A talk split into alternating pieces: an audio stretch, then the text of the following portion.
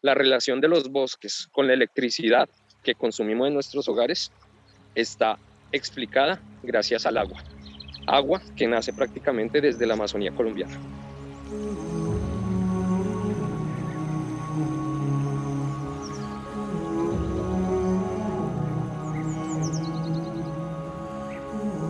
Amazonas es uno de los 32 departamentos que conforman Colombia. Su capital es Leticia y está ubicado en el extremo sur del país.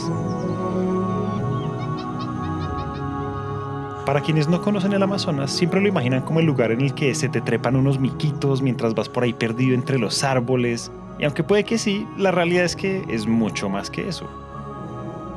La Amazonía se ve, se siente y se vive como otro lugar, otro al que no estamos acostumbrados uno con el que nos despertamos oliendo y sintiendo la naturaleza, escuchando el canto de las aves, el viento entre los árboles y el agua corriendo de los ríos. Casi como esa medicina que necesitamos para encontrar el alivio y de paso para encontrarnos a nosotros mismos. Y esto sin duda es lo más parecido a un paraíso lleno de magia, y es que es tanta la magia que recorriendo, caminando y valorando cada parte que conforma este lugar, descubrimos su poder y también el nuestro pero como toda magia, en algún momento esta puede llegar a desvanecerse.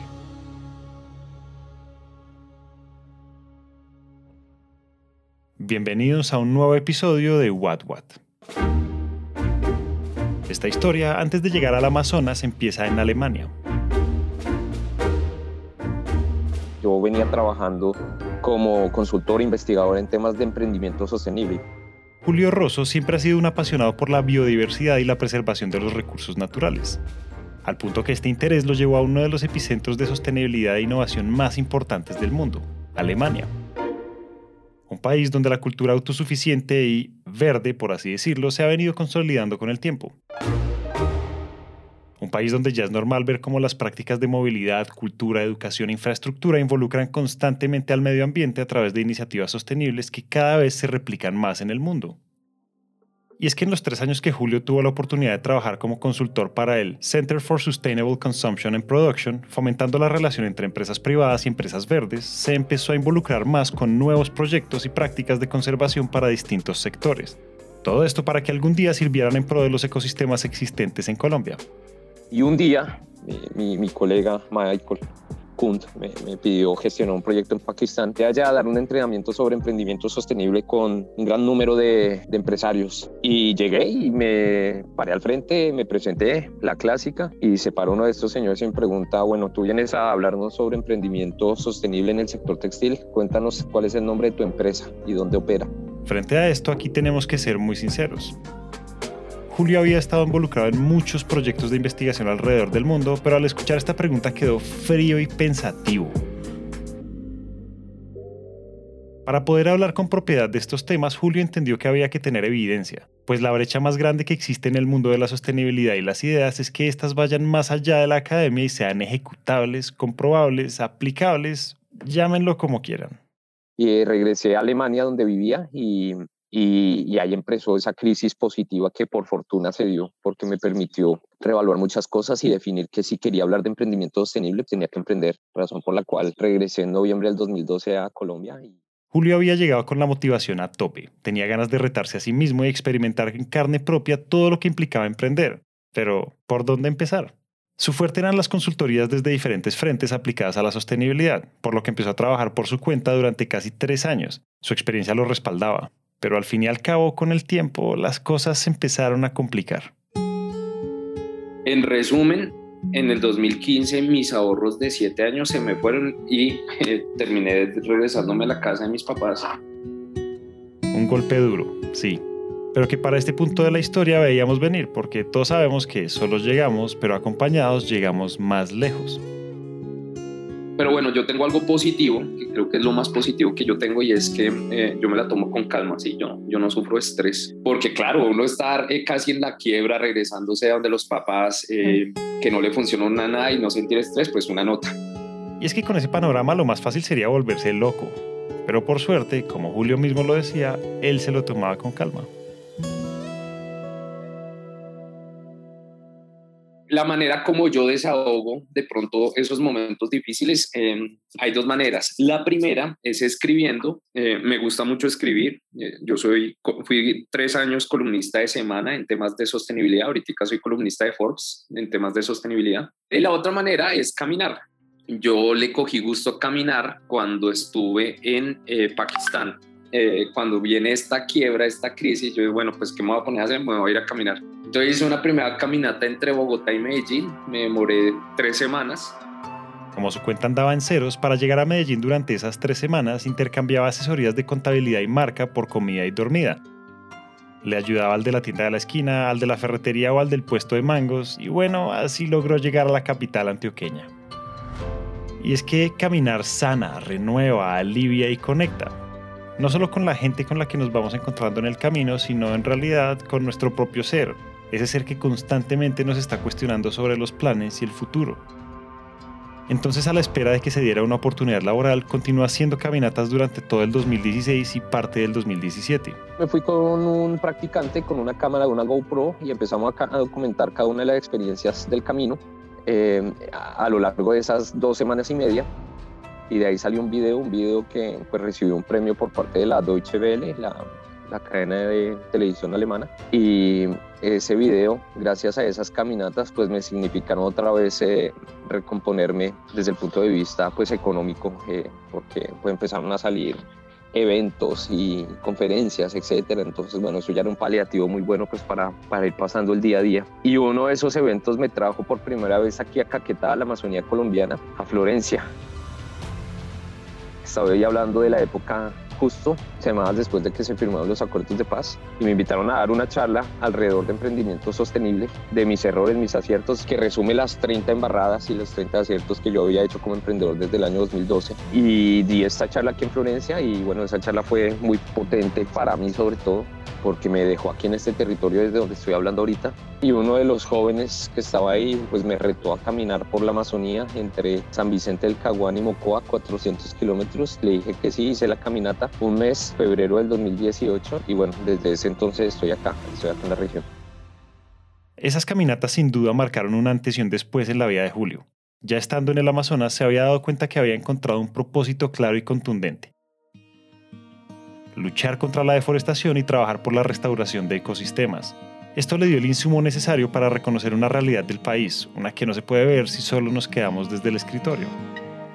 Definitivamente la deforestación es el principal reto no gestionado ambiental que tiene el país y pues no en vano es el principal emisor de gases de efecto invernadero que tiene el país, ¿no? Cerca del 36% de los gases de efecto invernadero que se generan en Colombia tiene una relación directa con la deforestación y cerca de 23% de los gases de efecto invernadero tiene una relación indirecta con la deforestación. Entonces esa es la principal fuente emisora de, o la contribución que tiene Colombia de las emisiones globales, están explicadas en la deforestación. Además, pues deforestación que ocurre en estos territorios, lo cual explica la falta de desconexión, desconocimiento que tenemos sobre lo que nosotros llamamos nuestro principal activo natural y el pulmón del mundo.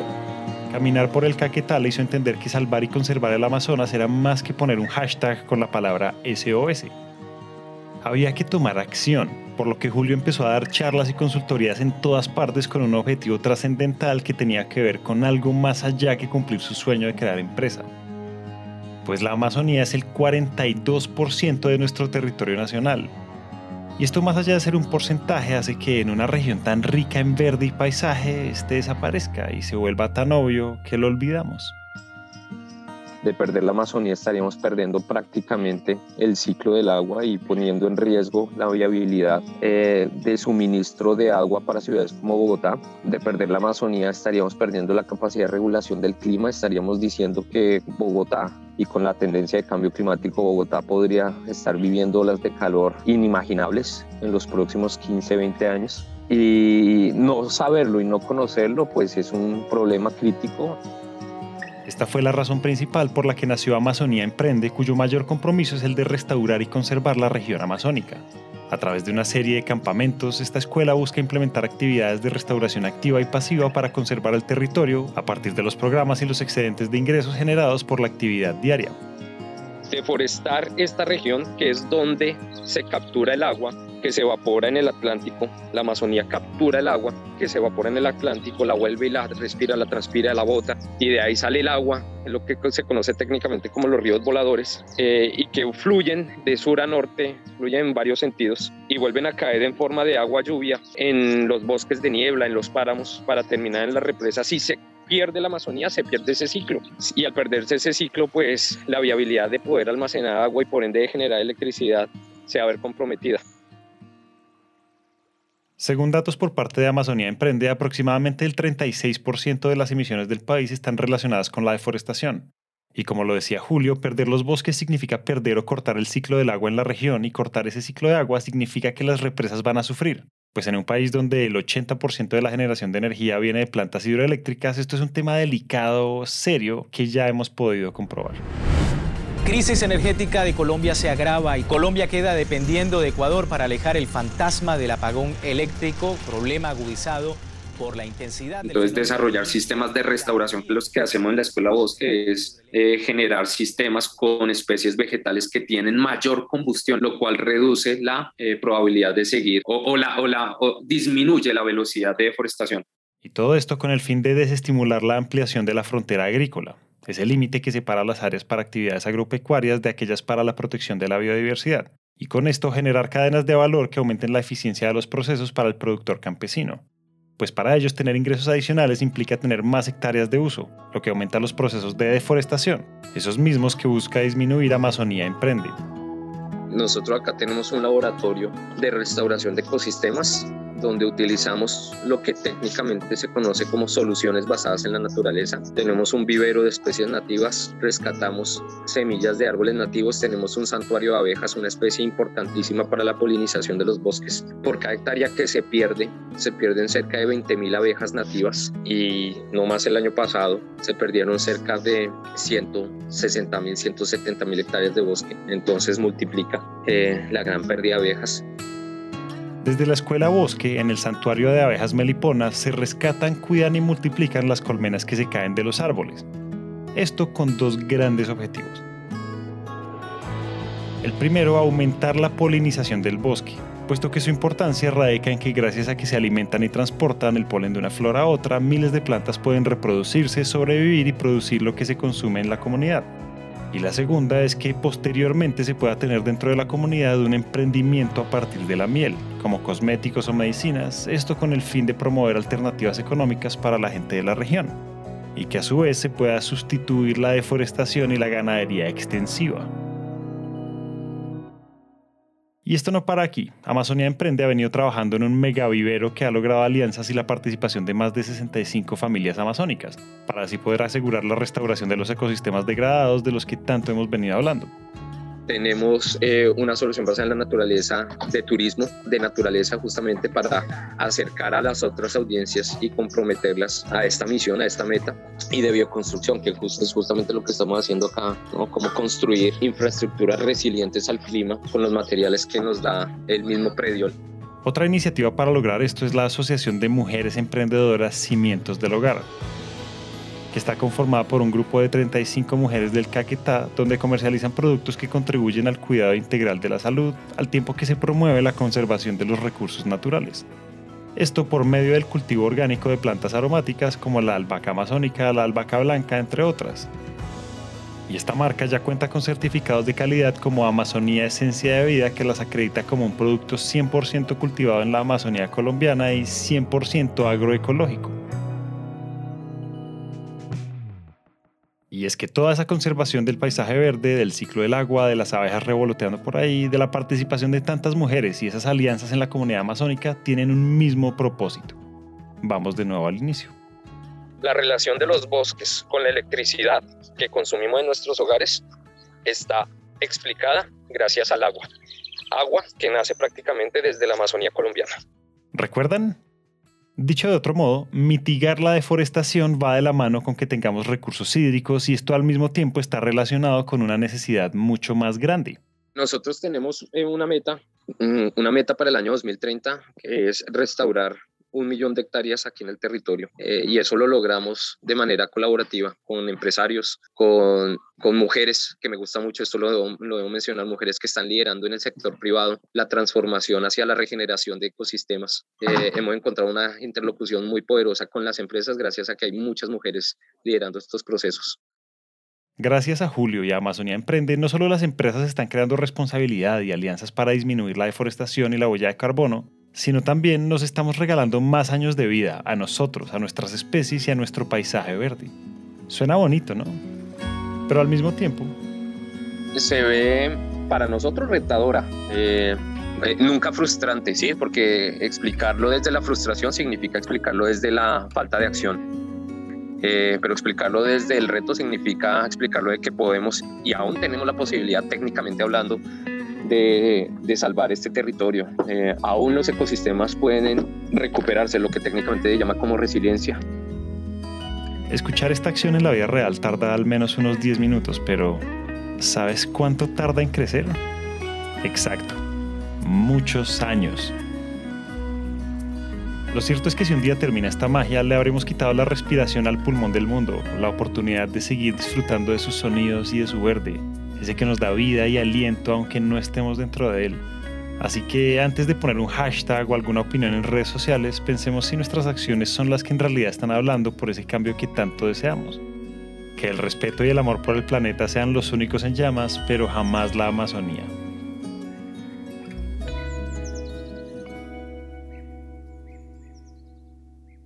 Hasta acá llegamos hoy.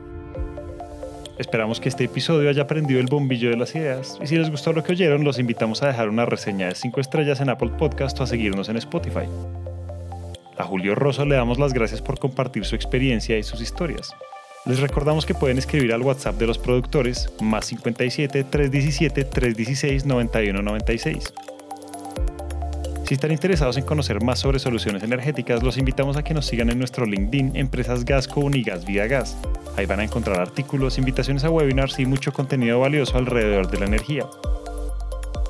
Este episodio de What What fue dirigido y producido por Natalia Hidárraga, editado por Carlos Bernal y Araceli López, musicalizado por Santiago Bernal. El trabajo gráfico es realizado por Luisa Ríos y todos los episodios son alojados en Spreaker.com.